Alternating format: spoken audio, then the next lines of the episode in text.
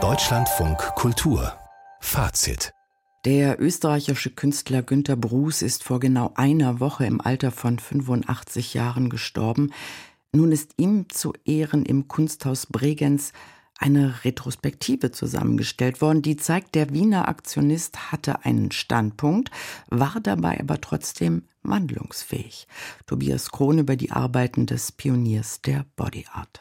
Wenn man ein Bild kennt von Günter Bruß, dann wohl dieses. Ein Mensch, weiß gekleidet, das Gesicht weiß getüncht, wie ein Außerirdischer flaniert er durchs Wiener Stadtbild.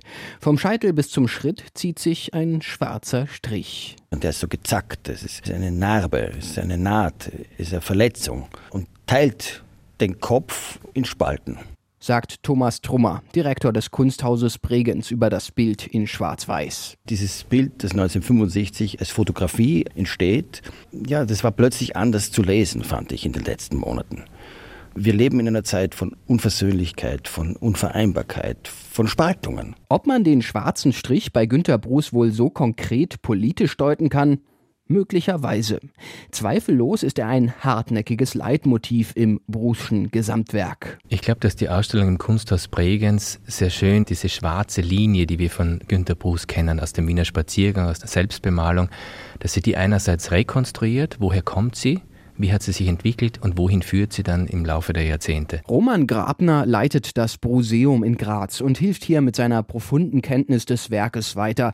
Eines Künstlers, der schon Ende der 50er mit kompromisslos dicken Bleistiftschraffen kubistische Körper auf Packpapier bannte, weil das am billigsten war. Über eine zufällige Begegnung mit einer amerikanischen Künstlerin stieß er Anfang der 60er ziemlich spät auf das Informell, darunter die Klecks-Gemälde von Jackson Pollock. Die Brußsche Pinselgeste legte veritable Feitstänze aus schwarzer Farbe aufs Papier. Das macht die Ausstellung nochmal deutlich. Da schlägt er das Bild, da peitscht er die Farbe. Äh, da ist eine enorme Kraft und da will er nicht ein Bild herstellen, etwas abbilden, ein Bild machen, etwas Schönes. Im Gegenteil, das ist sozusagen auch ein aggressiver Akt. Da ist Emotion drin, da ist Wut, da ist Zorn. Irgendwann realisiert er, dass die Bewegung mit dem Körper im Raum für ihn eigentlich wichtiger ist als das Endergebnis, als dieses Relikt, dieses Artefakt.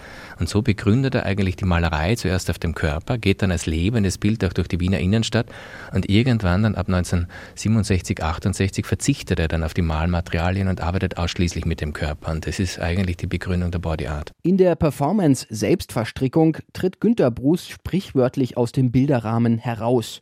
In den kommenden Jahren fesselt, bemalt, malträtiert er sich, uriniert, defekiert, masturbiert. Er hält seinen Status als österreichischer Staatsfeind, Rebell und Ikone. Oft mit dabei, meist ebenfalls nackt, seine Frau Anna Bruß. Doch nicht als Objekt, betont Roman Grabner, sondern immer als gleichberechtigte Partnerin. Er nimmt seinen eigenen Körper her und an seinem eigenen Körper führt er dann mehr oder weniger die Selbstbemalung, aber auch dann die Selbstverletzung durch. Also der Fokus ist auf dem Subjekt, auf dem Individuum, dem quasi von der Gesellschaft, vom Staat vielleicht auch Gewalt angetan wird, der aber versucht auch diese Konditionierungen des Körpers zu überwinden. Bruce wird von vielen auf diese Schaffensphase reduziert. Da ist der Kniff der Ausstellungsmacher in Bregenz sehr elegant, die Monitore mit den Performancefilmen auf Kniehöhe zu platzieren. Die darauf gezeigten vom 1998 gestorbenen Kurt Krehn kongenial inszenierten Kurzfilme mit Günthers Narben, Annas Brüsten und allen möglichen Ausscheidungen muss man also gar nicht unbedingt anschauen und kann sich stattdessen den Fotografien von der Aktionskunst widmen. Die offenbaren hier spannende Seitenaspekte wie Bruce Spiel mit Geschlechterrollen. In der Performance Zerreißprobe von 1970 radikalisiert Günter Bruce sein Konzept. Die schwarze Linie ist nur noch das eigene Blut, das nach einem Schnitt mit der Rasierklinge aus dem Kopf zu Boden rinnt dann ist für ihn Schluss mit Aktionismus. Günter Bruce, und das rechne ich ihm auch persönlich sehr hoch an, war ein Künstler, der immer gewusst hat, wann er aufhören muss. Bruce zeichnet von da an wieder und verlegt sich irgendwann komplett aufs Schreiben. Und dann ausgerechnet 2020 in der Pandemie, in der Günter Bruce nicht mehr ins Wirtshaus darf, um dort an seinen Texten zu arbeiten, wird es plötzlich bunt. Der schwarze Strich dient bei seinen Dutzenden Aquarellen in DIN A4 nur noch als zittrige Rahmung. Diese Serie ist in Bregenz zum ersten Mal zu sehen, erläutert Kunsthausdirektor Thomas Trummer. Das sind farbenprächtig, die sind schelmisch. Jedes Bild hat unten einen kleinen Titel und dieser Titel ist sozusagen ein Sprachwitz. Ja, da gibt es schon Schauer, da gibt es Existenzängste, da gibt es Träumereien. Aber es gibt auch Humor. Da nimmt sich der Aktionskünstler AD Bruce mit dem Aquarell Selbstbemalung selbst auf die Schippe. Da grüßt ein Neu-Rosen-Kavalier mit verbundenen Augen oder ein Elefant neben einem putzig aussehenden Rüsselsheimer.